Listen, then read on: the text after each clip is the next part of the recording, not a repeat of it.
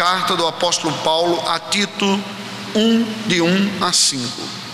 Paulo, servo de Deus e apóstolo de Jesus Cristo, para promover a fé que é dos eleitos de Deus e o pleno conhecimento da verdade segundo a piedade, na esperança da vida eterna que o Deus que não pode mentir prometeu antes dos tempos eternos e em tempos devidos manifestou a sua palavra mediante a pregação que me foi confiada por mandato de Deus, nosso Salvador.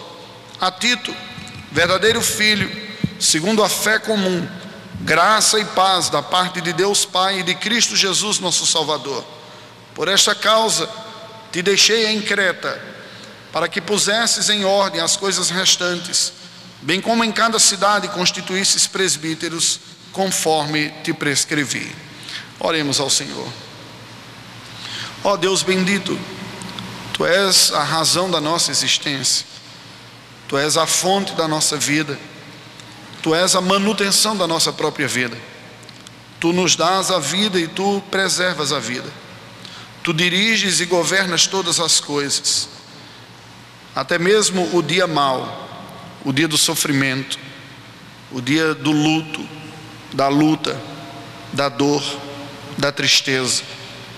Tu és o Deus soberano, digno de receber toda honra, toda glória e todo louvor. A adoração que não conseguimos te entregar, porque não te conhecemos de forma suficiente para te dar toda a honra que te é devida. Porém, te conhecemos de forma suficiente para te entregarmos a honra que conseguimos perceber do Senhor que pela tua infinita graça e misericórdia te revelaste a nós em teu Filho Jesus. Senhor, tu és a razão deste ajuntamento. Estamos aqui para te adorar, para te prestar culto. Mas nós somos seres frágeis, somos verdadeira e completamente dependentes de tua graça. Por isso te pedimos, apieda-te de nós, Senhor. Olha para nós nesta noite como pessoas que confessam o teu nome e pessoas que precisam de tua graça.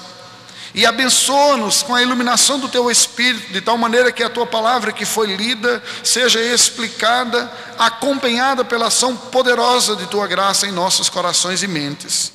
Porque só tu podes nos comunicar esta vida que pedimos em nome de Jesus. Amém, Senhor Deus. Certamente, podemos falar que o apóstolo Paulo foi o grande teólogo do Novo Testamento.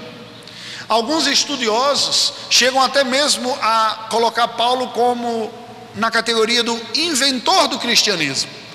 Não propriamente teólogos bíblicos, mas alguns historiadores, devido à contribuição que Paulo deu à compreensão das verdades que se tornaram claramente demonstradas nas páginas ou na, através do exercício da sua pena, os livros de sua autoria.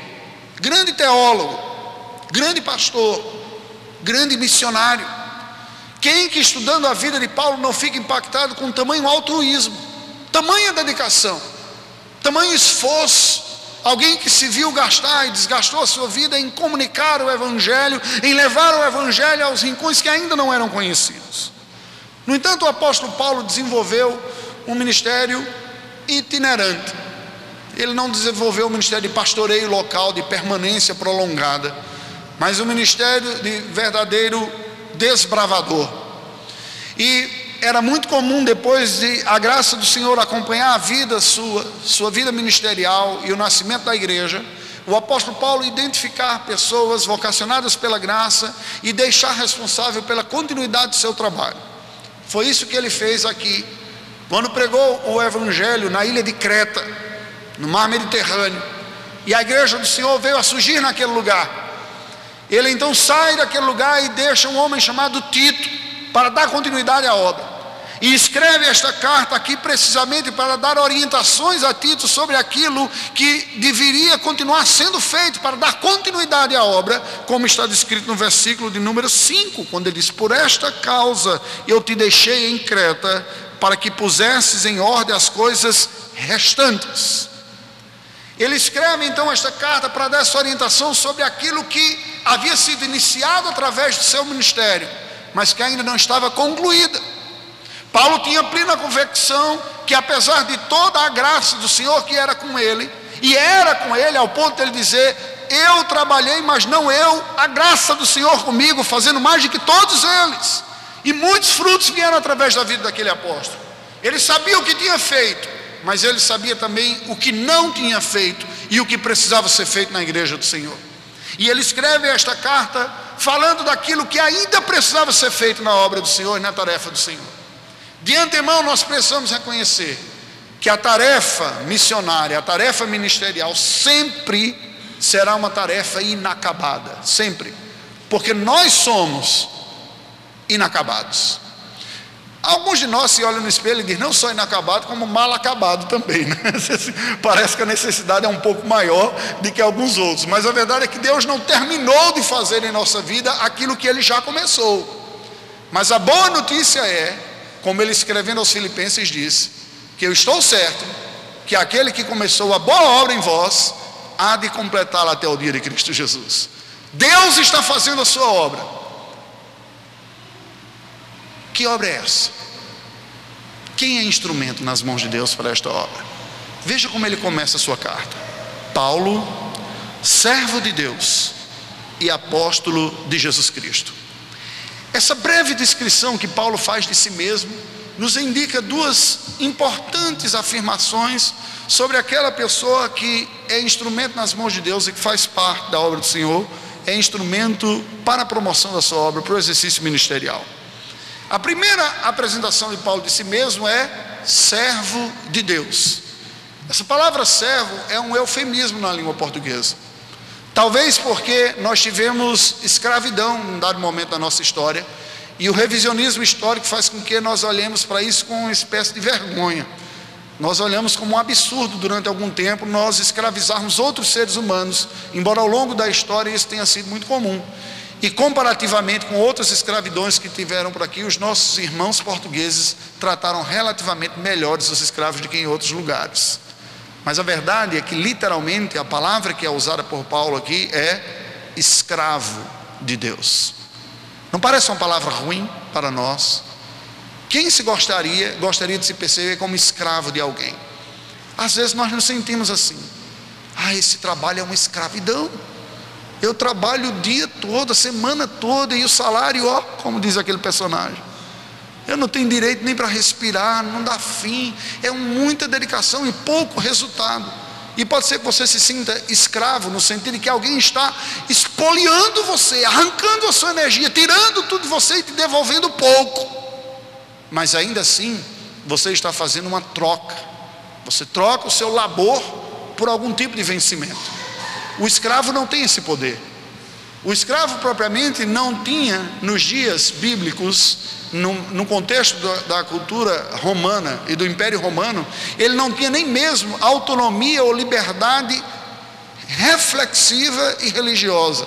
Até a devoção, até a sua espiritualidade poderia ser exigida pelo seu Senhor, que prestasse culto aos seus próprios deuses, e que prestasse adoração como César exigiu dos súditos, que o reconhecesse como divino, o César Augusto, o divino e exigia adoração da própria população, que dirá do escravo. O escravo, portanto, era tratado como uma mercadoria, não como um ser criado à imagem e semelhança do Senhor, com capacidade de tomar decisões, mas ele não era livre para tomar decisões. O seu Senhor é quem tomava as decisões por ele. Qual era a hora de descansar, onde dormir, o que comer, para onde ir, onde morar, onde viver, a jornada de trabalho o momento de descanso, quando tinha, a alimentação. Toda esta imagem associada parece ser negativa. No entanto, Paulo se apropria dessa palavra para descrever a si mesmo como escravo de Deus. Parece negativo para você? Mas e quando nós olhamos para o outro lado da realidade da escravidão? E olhamos que todo escravo tem um senhor. E olhamos quem é esse senhor da vida de Paulo de quem ele é escravo? ele não é o Deus insensível do islamismo. Ele não é o Deus que não perdoa, mas que apenas julga. Ele é o Pai amoroso, o Pai de toda misericórdia, o Deus de toda paciência, o Deus que nos ama, o Deus que, mesmo sendo Senhor de nossa vida, entrega o seu próprio Filho para redimir os seus escravos, aqueles que estão ao seu serviço. A este Senhor vale a pena servir. A obra do Senhor não é feita por profissionais da religião. A obra do Senhor não é feita por especialistas da fé. A obra do Senhor não é feita por pessoas que se tornaram capacitadas simplesmente teologicamente.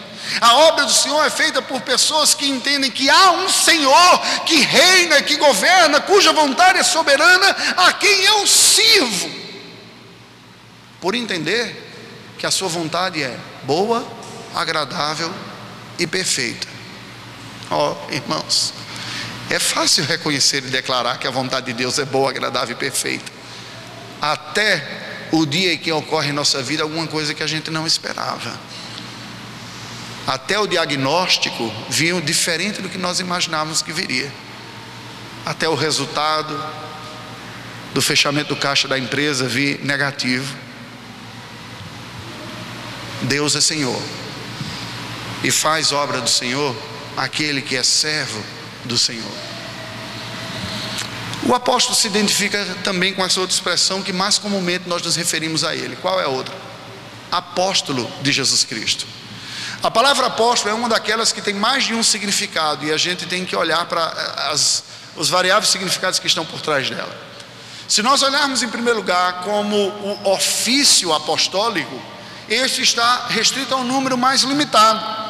Porque em Atos capítulo 1 já nos é dito que para ser apóstolo de Jesus Cristo era necessário ter sido testemunha pessoal de sua morte e ressurreição. Esta é a condição que a igreja define quando vai escolher aquele que deve assumir o lugar de Judas, que havia traído e, portanto, deixado aberta a vaga de apóstolo. E a igreja escolhe Matias, porque entre outros ele tinha sido testemunha da morte e ressurreição de Cristo Jesus. No Brasil, de alguns anos para cá, virou moda em alguns grupos religiosos elencarem líderes como apóstolos. Mas quem os constituiu como tal? São eles testemunhas da vida, morte e ressurreição de Cristo? Seriam verdadeiras múmias vivas de dois mil anos de idade? Não, é impossível. Tecnicamente, ninguém pode trazer mais sobre si o título de apóstolo com ofício, não cabe historicamente é impossível, não preenche as condições bíblicas. Paulo apresenta-se como a única exceção, como que o nascido fora de tempo, um abortivo, mas reconhecido pelos outros apóstolos como, tá, como, como tal, como a exceção. Mas este não é o único significado da palavra apóstolo. Há um outro, e que nós o conhecemos mais com através de uma outra palavra, porque a palavra apóstolo na língua portuguesa é uma transliteração, ou seja, é uma quase que transposição, letra por letra, de uma palavra grega, que literalmente significa enviado. Apóstolo tem esse outro significado, que não diz respeito ao ofício, mas diz respeito à missão, mas diz respeito à função, ou podemos dizer, diz respeito ao dom espiritual que está por trás. Algumas pessoas dentro da igreja do Senhor, Deus chama e capacita pelo seu espírito a pessoa sair do contexto da sua realidade e é enviado pelo próprio Deus através da igreja para um outro grupo, como que uma flecha que é lançada à distância. Esta pessoa é enviada pela igreja, que entende que há uma missão a ser feita, não onde ela está, mas onde o evangelho ainda não chegou. E para que o evangelho chegue, é necessário que alguns sejam enviados. E estes enviados são literalmente os apóstolos. Para não haver confusão de termos, a igreja evangélica, classicamente, a igreja presbiteriana do Brasil, usa a palavra com significado que é missionário. É este o significado da palavra missionário, é alguém que foi enviado para fazer uma missão, levar o evangelho a terras onde o evangelho ainda não chegou. Paulo, portanto, se apresenta como servo de Deus, escravo para cumprir a vontade de Deus e apóstolo de Jesus Cristo, enviado pelo Senhor Jesus através da igreja do Senhor. Irmão, deixa eu dizer uma coisa para vocês. A necessidade de fazer a obra do Senhor está presente em todas as partes do mundo, como nós falávamos pela manhã. Mas para que ela seja cumprida é necessário que pessoas dentro da igreja entendam que há um Senhor, que propriamente nós devemos dizer: Senhor, não é a minha vontade, mas é a tua vontade que há de prevalecer sobre a minha vida. O problema é que muitas vezes a vontade de Deus é diferente da nossa. Os nossos desejos nem sempre estão de acordo com os desejos do Senhor.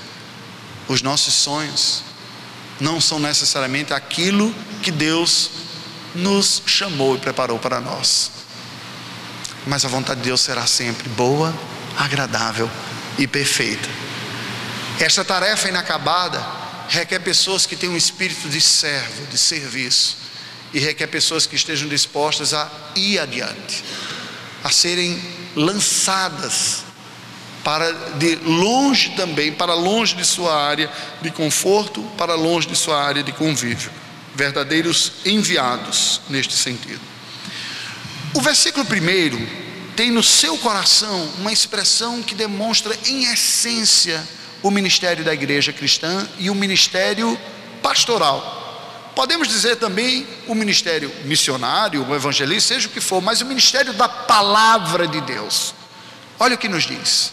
Paulo, servo de Deus e apóstolo de Jesus Cristo, para qual é o propósito?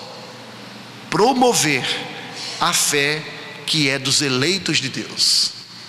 É esta a razão ministerial da igreja, do ministério da palavra. Quando o Senhor constituiu sobre a igreja pastores e mestres, presbíteros sobre a vida da igreja, evangelistas, missionários, profetas, como pregadores, professores, enfim, todos aqueles que fazem uso do ministério da palavra, o Senhor o fez com o propósito de que a fé que é destinada aos eleitos, aqueles que Deus escolheu e preparou desde antes da fundação do mundo, ela viesse a existir. E ela não apenas surgisse e aparecesse, mas ela crescesse e amadurecesse. Embora na língua grega essa palavra esteja implícita, que é promover, a ideia está explícita aqui. Um ministério chamado e tudo isso para a fé, a serviço da fé que é dos eleitos de Deus. Sabe o que isso significa? Existe um grupo de pessoas que Deus escolheu para Ele, e essas pessoas crerão nele para que essas pessoas tenham fé em Deus, aqueles que Deus preparou, Ele envia para fazer a sua obra pessoas que vão promover essa fé, vão divulgar, vão cultivar, vão ensinar, vão trabalhar de tal maneira que a fé surja e depois que ela surgir, ela cresça e se desenvolva. Isto é fantástico. Porque isso enche o nosso coração da convicção de que Deus tem uma obra a ser feita, Ele tem, e eu sou chamado apenas para ser instrumento nas mãos dEle. Deus tem os seus eleitos, os seus eleitos crerão, a nossa responsabilidade é promover essa fé, e a promoção requer desde o nascimento, a semeadura, que faz nascer, até a maturidade cabe o ministério do evangelista, o ministério do mestre, do professor, do pastor, do discipulador. Toda a tarefa da igreja de proclamação da palavra para ver nascer e se desenvolver a fé. Mas olha como o versículo termina. Ele diz: "E o pleno conhecimento da verdade, segundo a piedade." É curioso porque no meio missionário, nós costumamos ver, eu presenciei isso muito claramente, e a maior parte dos campos missionários, as pessoas estão bastante focadas na evangelização e em ver o nascimento da fé. Há quase alguns meios, e nós, como presbiterianos, estamos um pouco mais curados disso, mas não totalmente. Alguns meios há uma espécie de pressão e expectativa para que estatísticas demonstrem o quanto o trabalho é bem sucedido pelo número de conversões. Há tantos anos estando no tempo, quantos convertidos já existem? Como se nós medíssemos o sucesso ministerial pela quantidade de promoção, como se fôssemos uma linha de produção industrial de convertidos. Mas é o Espírito quem converte. O nosso papel é semear Paulo plantou, Apolo regou, mas o crescimento veio do Senhor, assim nos diz a palavra de Deus. A verdade é que Deus tem os seus eleitos, nós somos chamados a semear esta fé, promover esta fé, e esta fé não apenas vai nascer, mas nos é dito aqui de tal maneira que a igreja chegue ao pleno conhecimento da verdade. E uma das realidades que mais me marcava nas conversas que tive com albaneses era a superficialidade dos evangélicos daquele país. Eu compartilhava de manhã na escola dominical como conversando com algumas pessoas de liderança antigas, disseram: olha, nós somos evangelizados por jovens interessados, desejosos, que fizeram o melhor de si, mas eles não tinham muito o que entregar. Entregaram o que tinham. Isso foi suficiente para nós crermos no Filho de Deus como nosso Salvador. Mas só. Nós não tínhamos como crescer mais, porque as pessoas não tinham mais o que dar. E uma igreja imatura, acaba gerando problemas próprios de crentes infantis. Basta ler as cartas aos Coríntios que você vai ver. Rixas, dificuldades, infantilidades, imaturidades. Paulo, escrevendo aos Coríntios, descreve isso, autores hebreus também falam. Muitos dentre vós já deveriam ser mestres, dado o tempo de conversão, de conversão que vocês têm, mas eu escrevo como a crianças, dando leite espiritual, porque vocês não se desenvolveram. A igreja cristã saudável é a igreja que semeia a palavra, que vê gente nascer na fé, mas vê pessoas também crescerem na fé, ao ponto dele descrever aqui, que cheguem ao pleno conhecimento, não superficial. Uma das maiores deficiências que nós podemos contar na vida cristã é enxergar a vida cristã como se fosse simplesmente a entrada do trem para o céu. Recebemos o ingresso para entrar no céu, temos garantida a nossa entrada, agora é só esperar chegar lá. E parece que muitas pessoas estão desmotivadas diante da vida, que não vem muita razão mais para a vida cristã. Ah, eu já vou para o céu mesmo. Ele não tem essa motivação. Por que não tem? Porque não entendeu que na verdade é toda uma vontade de Deus para nós descobrirmos e experimentarmos em nossa vida. E quando nós não a experimentamos, nós experimentamos uma outra coisa no lugar que não a vontade de Deus. Se não sabemos entender qual é a vontade do Senhor para o nosso relacionamento conjugal, batemos cabeça.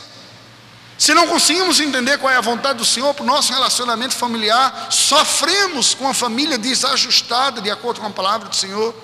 Se não sabemos qual é a vontade de Deus para a nossa relação com as posses e com a riqueza, podemos nos tornar escravos daquilo que deveria ser uma delícia da nossa vida, mas que pode nos escravizar e ser o verdadeiro Senhor da vida de muitos que professam a fé em Cristo mas que não têm verdadeiramente Cristo como seu Senhor, pois acreditam que no fundo serão felizes se tiverem isso, aquilo ou aquilo outro. Irmãos, o ministério é uma tarefa inacabada, não apenas porque pessoas precisam ouvir o Evangelho e se converter, mas porque aqueles que se converteram precisam crescer até o pleno conhecimento da vontade de Deus. Isso inclui todos nós, a vida toda, enquanto Cristo não voltar. E ele encerra o versículo primeiro dizendo: segundo a piedade. Isso é algo que me chama a atenção nos escritos de Paulo, porque não apenas uma vez ou outra ele alia, é comum o apóstolo Paulo falar de conhecimento com piedade.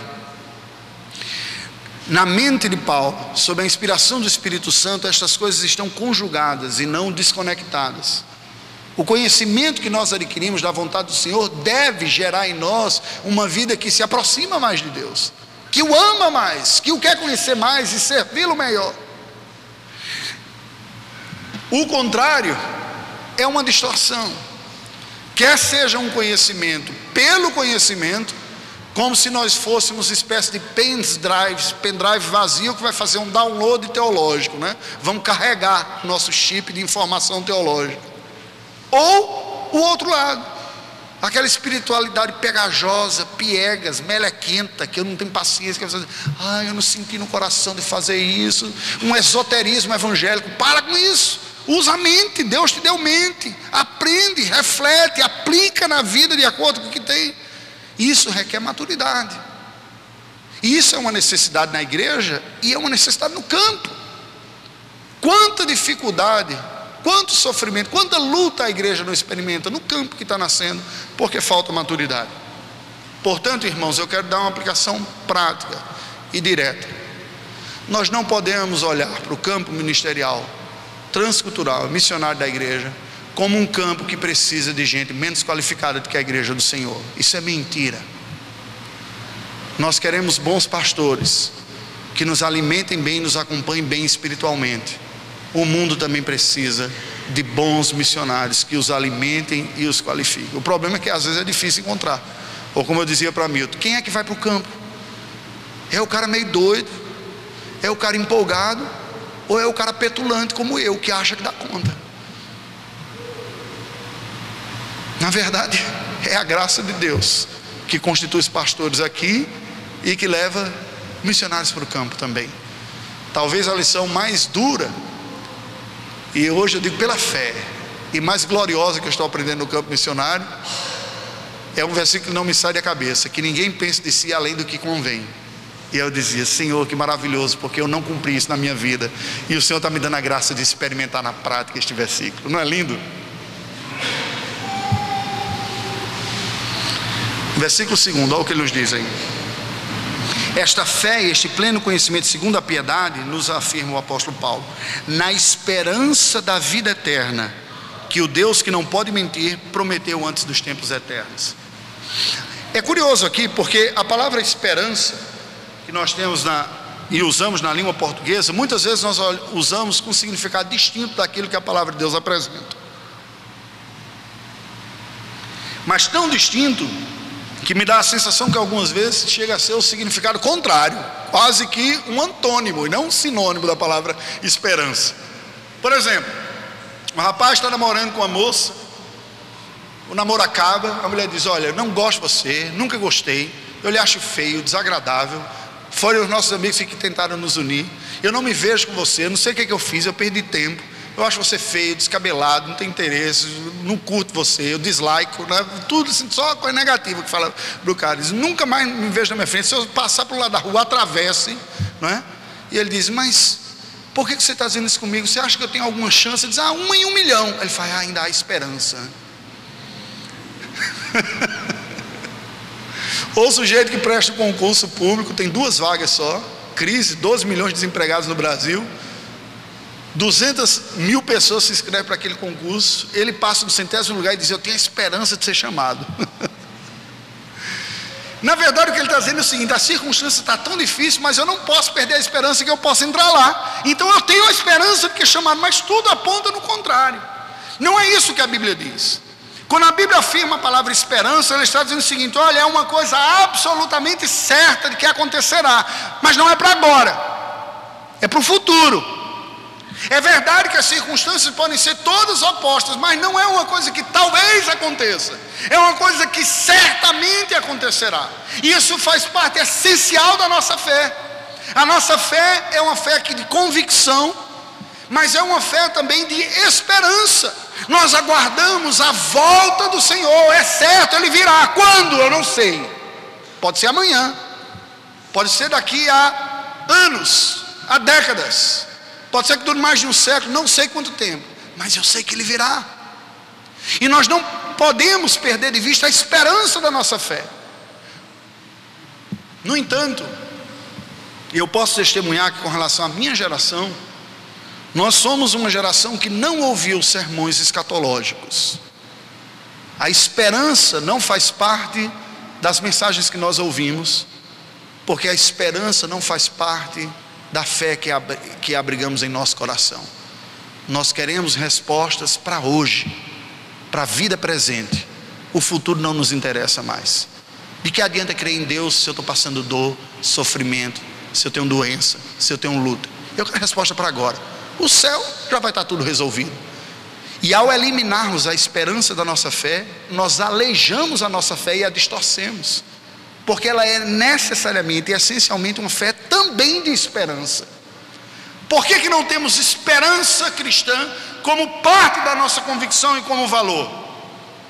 Porque nós amamos demais o presente século. Nós desenvolvemos tecnologia, temos energia, nós temos medicina avançada que dá para curar uma boa parte das doenças que nós enfrentamos.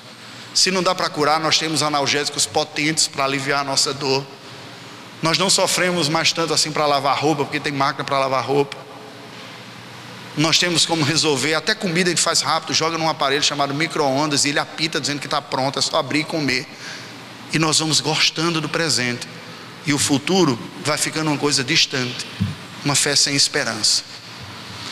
Irmãos, uma das coisas que mais me impactou no campo missionário foi quando eu visitei áreas que experimentaram guerra em menos de 20 anos, 15 anos, 11 anos. E ouvi de pessoas histórias do que a guerra fez na vida dela, na família dela. Vizinhos que se mataram, que outrora foram conhecidos e amigos e que em guerra se tornaram inimigos. Famílias cujas mulheres foram violentadas por outros concidadãos da própria cidade. Filhos que nasceram como estupro de guerra. E eu conheci alguns desses jovens, abandonados pela mãe por causa do impacto emocional que é ver na face do seu filho o rosto do maior algoz da sua vida. E um missionário que abraçou alguns desses e cuida. E um rapaz que eu conheci, muito esperto, que disse: Ah, eu sei falar francês, italiano, um cara bem simpático. E que naquele dia, particularmente, estava feliz porque ele conseguiu na justiça o direito de levar um senhor da cidade para fazer um exame de DNA e saber se ele era o seu pai. Um senhor que na época da guerra tinha 60 anos e violentou uma jovem mulher com 20 anos. Ela engravidou e ele nasceu e ele estava feliz dizendo: eu acho que eu vou descobrir quem é o meu pai agora, finalmente eu vou conhecer.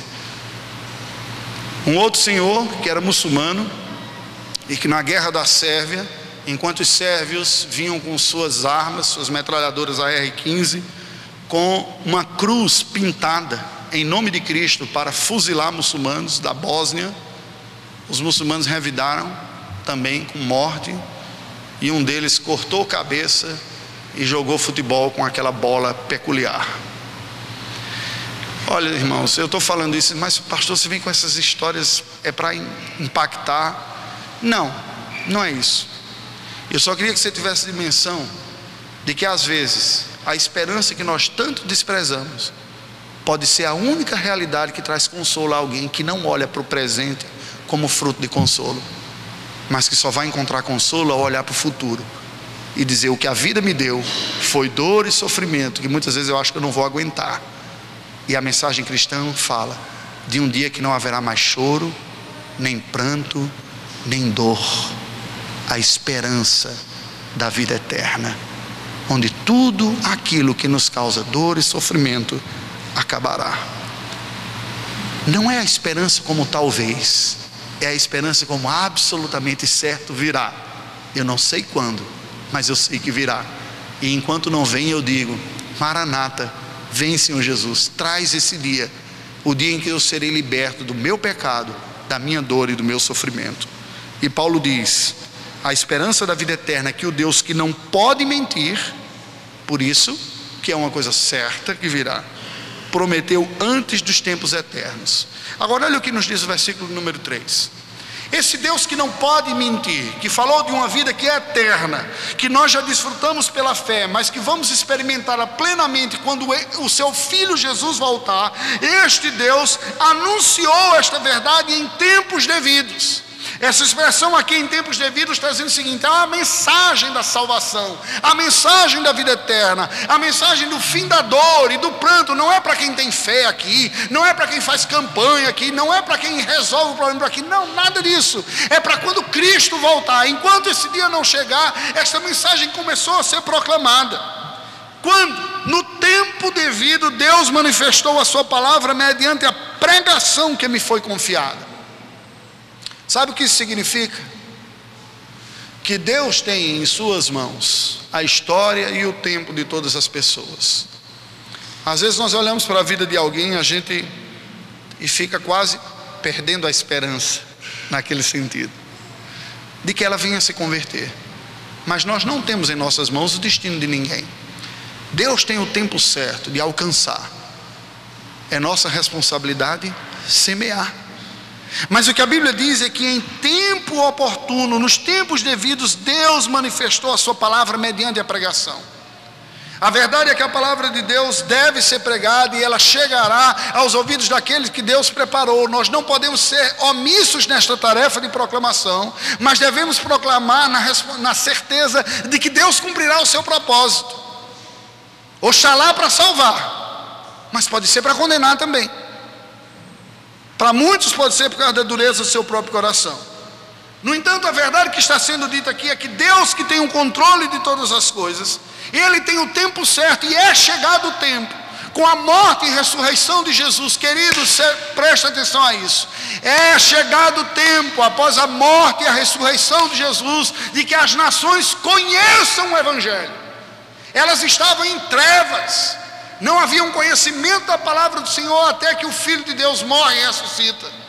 Ao fazer isso, ele destruiu a obra do diabo.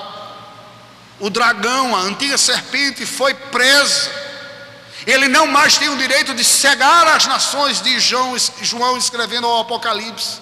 O que significa dizer o seguinte: eu, Senhor, estou dizendo, as nações agora estão livres para ouvir e crer no Evangelho. É esta certeza que acompanhava o coração do apóstolo Paulo, do apóstolo João, de que nós estamos vivendo estes tempos devidos. Esta é a era das missões da igreja. Embora as estatísticas digam que possivelmente, provavelmente, em meados deste século, o islamismo ultrapasse o cristianismo em números de pessoas que professam esta fé, embora nesta conta de cristianismo caiba todo tipo de gente que se diz cristã, desde católico romano até evangélico, liberal, mormon, testemunho de Jeová, obviamente não estamos falando dos salvos, estamos falando de alguém que meramente se identifica com o cristianismo. Embora haja esse prognóstico estatístico de que o Islã ultrapasse o cristianismo pela primeira vez na história, quando você olha a expansão da fé cristã pelo mundo, você percebe como a graça de Deus se derramou sobre a fé cristã sobre a igreja cristã, da forma que nós não somos diferentes de outros, propriamente uma igreja étnica ou circunscrita a uma região. Ela está espalhada pelo mundo. Deus fez com que a semente do Evangelho se pulverizasse pelo mundo. E ela continua sendo pulverizada porque é o tempo do anúncio do Evangelho. Eu não estou com isso querendo dizer que é o tempo de todos se converterem. Converterão aqueles que Deus preparou.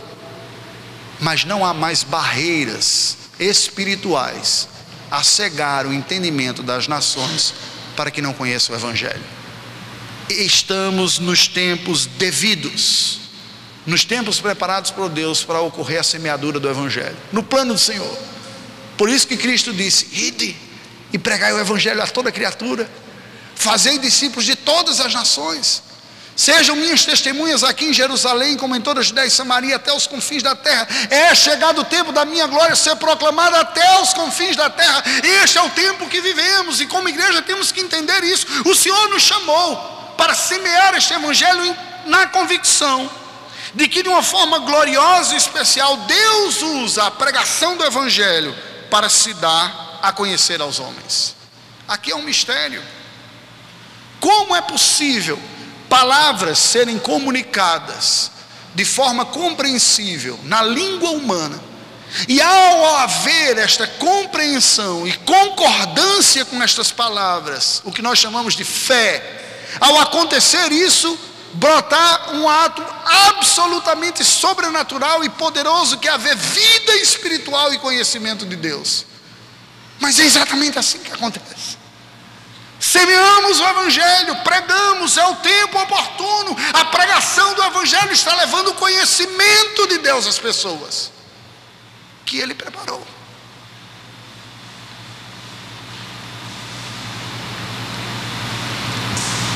a palavra mediante a pregação que me foi confiada por mandato de Deus, o nosso Salvador. Deus confiou a nós, que somos a sua igreja, tarefa da pregação. Deus não confiou à sua igreja a tarefa da conversão. Isso é obra do Espírito Santo. Mas é responsabilidade da igreja a tarefa da pregação. Como ouvirão se não há quem pregue? E como pregarão se não forem enviados? Preguemos, anunciemos, depositemos nas mãos do Senhor a fé e a esperança de ver a semente brotar. Há um mistério para nós em como ocorre a conversão. Mas não é mistério para nós o instrumento que Deus usa. O instrumento está revelado aqui. É a pregação. Nós não sabemos exatamente como o Espírito Santo usa a comunicação, uma mensagem para transformar corações, mas sabemos que ele usa.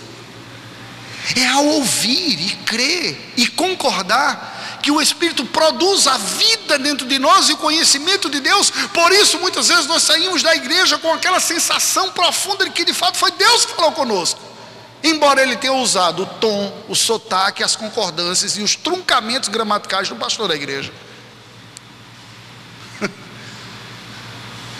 É a voz de Deus que se vê perceber pela modulação de rádio da voz humana. É quando nós discernimos a voz do pastor por trás do sotaque daquele instrumento humano, mas a voz do supremo pastor falando através do instrumento humano. É esta a tarefa da igreja. Anunciamos, pregamos e Deus se dá a conhecer a quem Ele quer. É verdade que a intensidade dessa resposta e a quantidade dessa resposta não está em nosso controle. Eu tenho ouvido dizer que o mundo islâmico tem experimentado conversões a Cristo sem precedentes em toda a história da evangelização do islamismo até hoje. Secreta. Isso não significa que está sendo fácil, porque muitos têm morrido ao serem descobertos convertidos. Mas tenho ouvido de centenas e milhares de muçulmanos em contextos fechados conhecendo a Cristo. Posso testemunhar de uma Albânia que já foi o país mais fechado do mundo ao Evangelho, pelo socialismo, que tem dois terços de sua população muçulmana, e que em 30 anos, uma população de 30 mil pessoas vieram a converter-se a Cristo Jesus.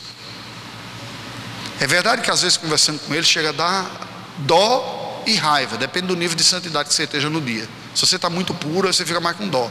Se você está meio carnal, você fica meio com raiva do tamanho da superficialidade. Não, precisa entender melhor, porque tem muita coisa confusa. Mas a verdade é que a semente tem sido lançada e muitos têm crido no Senhor Jesus Cristo. Mas quem acreditava há 30 anos atrás que iria ocorrer isso? No que seria o equivalente à Coreia do Norte hoje? Pessoas que eram interessadas em missões há 40 anos atrás, eu já cheguei a ouvir quando anunciei o projeto para a Albânia, disse: Gente, que coisa, há 40 anos atrás eu orei por esse país, porque era o mais fechado do mundo. Hoje nós olhamos para essa revolta que tem ocorrido mundo, no mundo árabe aí, olhamos quase com uma incredulidade, dizer é impossível haver conversões naqueles lugares. Não é. A história das missões mostra que o campo missionário muçulmano, a semeadura do evangelho nestes lugares foi regada ao preço do sangue dos mártires que deram sua vida lá. Eu não tenho vocação para ser mártir, eu digo para vocês essa limitação. Visitei e disse: aqui tem um alto potencial de bomba explodir, não vem para cá. Aqui tem um resbolar, então que fique resbolando lá, porque eu não vou para lá. Conheço amigos, tenho um amigo próximo, chegando, que foi alvejado no campo missionário. Sobreviveu enquanto a pessoa que estava ao seu lado morreu. Foi retirado do campo, missionário da PMT, presseriano, igual você. E mandado para um outro campo para tentar se recuperar. Tem sequelas até hoje, físicas e emocionais. Mas isso vai nos congelar? Você acha que isso é motivo para justificar a nossa falsa segurança? Enquanto nós vivemos num dos países mais violentos do mundo, e se um homem bomba não explode perto de nós, nós corremos o risco de perder a vida por causa de um delinquente que quer roubar o pá de tênis nosso. A Tito, verso 4: Verdadeiro filho segundo a fé comum, graça e paz da parte de Deus Pai e de Cristo Jesus, nosso Salvador. Paulo conclui essa parte aqui dizendo: Olha, eu estou escrevendo esta carta para você, Tito, a quem ele chama de verdadeiro filho, segundo a fé comum. Ele não está falando de um filho biológico, ele já descreve aqui, mas filho na verdadeira fé comum. Alguém que ele viu nascer em Cristo, crer em Cristo como fruto de sua tarefa de evangelização. Isso é o que me chama a atenção, porque mesmo o apóstolo Paulo, com toda a sua envergadura, foi alguém que separou tempo na sua agenda para investir na vida de pessoas, para parar e conversar com gente individualmente, evangelizar pessoa com nome, com história e levar a Cristo. E às vezes nós podemos entrar num ativismo até religioso e nós não termos tempo com gente específica, com alguém. Você tem alguém por quem você ora pela conversão dela? Alguém com quem você compartilha o Evangelho, no desejo de vê-la convertida? Você já arriscou evangelizar essa pessoa, falar de Jesus, não simplesmente convidar a igreja, falar quem Jesus é, o que pode fazer? Deixa eu dizer uma coisa para você. Você pode ter uma grande surpresa. Pode ser que ele se converta. Acredite nisso. Pode ser. A tarefa é inacabada. Porque existem pessoas inacabadas por aí. E que cabe a nós semear o Evangelho, investir na vida delas. E eu concluo com o verso número 5. Talvez é essa a lição prática que para mim ficou mais evidente com essa curta experiência no campo missionário. Primeiro, primeiro ciclo. Por esta causa eu te deixei em Creta para que pusesse em ordem as coisas restantes, bem como em cada cidade constituísse presbíteros conforme te prescrevi. Meus irmãos, preste atenção aqui. Não existe ninguém autossuficiente na obra de Deus. Não existe um pastor completo. O cara que prega bem, ensina bem, aconselha bem, preside bem, é amigo. Não existe. Se você encontrar alguma pessoa assim, ou ele está fingindo, ou é um anjo disfarçado de gente. Não existe esse negócio. Ninguém é autossuficiente. Nem Paulo foi. Na sua grandeza. E ele já não tem crise com isso. Ele escreve para Timóteo, para Tito, dizendo: Tito, continua o que eu não consegui terminar. Eu cheguei até aqui. Agora você segue a partir daqui. Você não vai dar conta do trabalho sozinho. A igreja precisa de outras pessoas auxiliando no trabalho pastoral. E como presbiterianos, nós entendemos que estes outros são os presbíteros da igreja. São os pastores auxiliares do pastor da igreja. Constitua presbíteros. Na última reunião que tive com a diretoria da APMT, conversando com os irmãos sobre a carência de obreiros que tinham percebido, de, especialmente de oficiais em todo o continente por onde andei, eles falaram: essa é uma grande necessidade. Nós temos que repensar o modelo missionário que nós usamos até agora. Porque nós fantasiamos na nossa cabeça o missionário como uma espécie de Indiana Jones convertido, né? O cara com chicote, com chapéu, indo lá enfrentando todo mundo. Né? Vem o que for, eu estou enfrentando, ele enfrenta isso, aquilo outro, e vai, passa no final ou uma espécie de X-Men Evolution Missionaire, né? Um grupo de X-Men diferente. O cara é geneticamente alterado, ele é preparado para o frio, para o fogo, para a malária, para tiro, tudo mais. E faz. Não somos nada disso. Somos igualzinho a você. Sentimos dor, cansaço, fome, sono, medo, desespero às vezes, fraqueza, caímos em tentação, confessamos pecado a Deus, pedimos perdão. A obra precisa de outras pessoas.